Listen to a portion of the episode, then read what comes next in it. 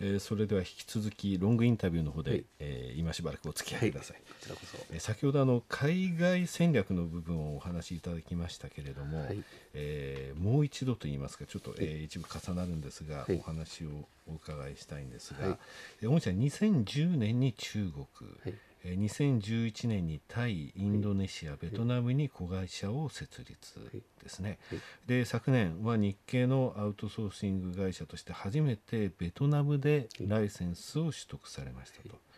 えー、今年につきましては、えー、タイ法人からミャンマーへ、インドネシアの法人からマレーシアとフィリピンへと、えー、事業展開を図って9カ国展開になると、えこの2年3年のところでですね急拡大したというふうに思うんですけれどもこのまあ背景といいますか、はい、そういった部分を教えていただけますでしょうか、はい。はい、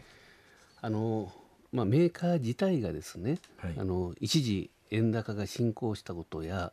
あるいはあの日本の人口いうのはもう根本的には縮小していっていますのであの需要があ減っていくという、そういう考えのもとで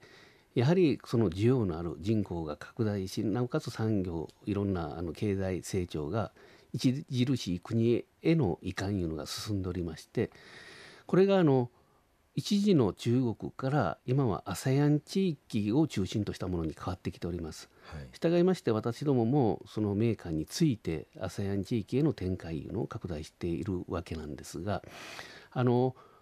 まあ、最終的な展開といたしましてはまずこの需要のあるつまり日系メーカーのある国としてあの進出しているのがあのタイ、はい、ベトナム、はい、インドネシアでマレーシアでございます。はい、でただねあのこのタイにしてもベトナムにしてもインドネシアにしても人のタイト感これはやはりあの経済成長も著しいですし、はい、でいろんな国からいろんなメーカーが進出してますからやはりあのこの生産現場においては人のタイト感というのが出てきております。はい、で私どもはそれに対しましてあの需要のある国は今の4カ国としては4カ国なんですがその供給する人を供給する側の国への進出も、はい、あの図っておりあの模索しております。でその国としてはミャンマーチベット、はい、カンボジアなんかを考えていまして、はい、これはねあのある程度人口があるけど産業がないという国なんですよね。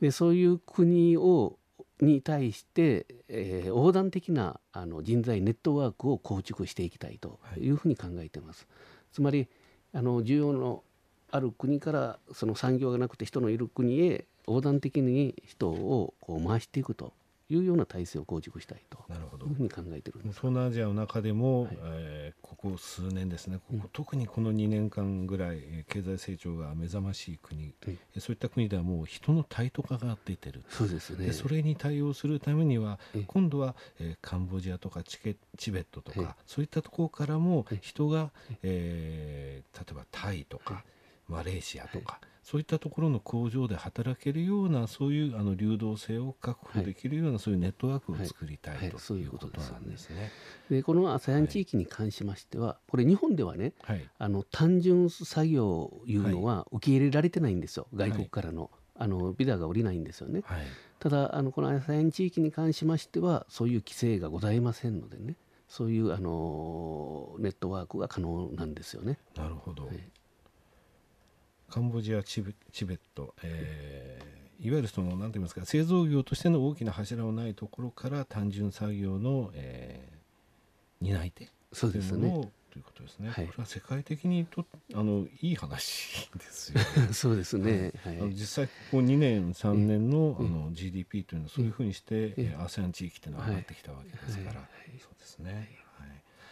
えー、それで会長ですね、はい、えー、第一人者として、はいえー、業界引っ張られてきたわけなんですが、はい、えー、これからの業界に望むこととかですね、はい、えー、今お考えになっていることというのがありましたらお話しいただきたいんですが、ね、あのまあ、一応私はねあの創業者なんですよね。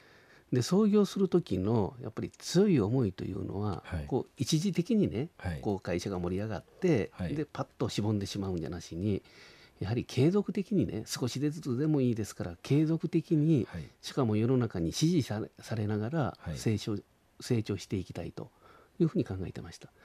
でねやはりあのその会社が成長するためには、はい、その業界自体が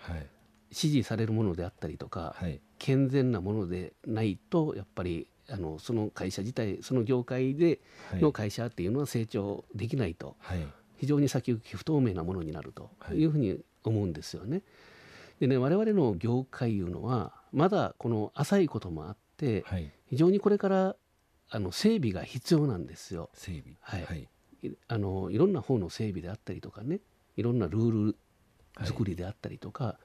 い、世の中に支持される整備が必要だと感じております。はい、例えばあの派遣の在り方であってもねよもすればその人の使い捨てのようなイメージがあったりとかあのあるんですがこれはあくまでもこの整備ができてない中でですね、ね。はい、あの人々のライフスタイルで今までの終身雇用のものいうのは大きく変わってきてるんですがその短期雇用に適した適する方の整備いうのがまだ全くできてないんですよね。はい、そういうギャップがあの場合によってはその労働者の不利益につながったりとかねこれは社会保険の法律も全部そうなんですがでなってあのつながることになっております。従いましてやはりこれはねあの1社だけが提唱しててもなかなか業界全体の整備いうのはできませんので、はい、やはりあの業界が一丸となってねあの秩序のある競争とは別にですねあの一緒にやっていかなきゃならないことというのは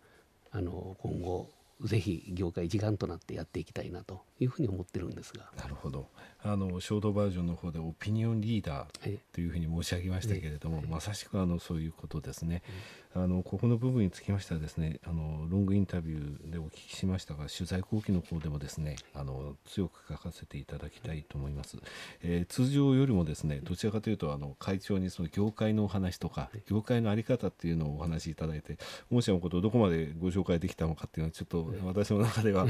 あの不安なんですけれども、えー、本日はどうもありがとうございました。またあのこの ASEAN のお話にしましてもですね、はい、非常にあの面白いお話でした。えー、来年以降もですね、御社12月決算ですので、また来期の見込みが出た頃にですね、お話を聞かせていただければと思いますので、あの本日はどうもありがとうございました。こちらこそ本当ありがとうございました。どうも。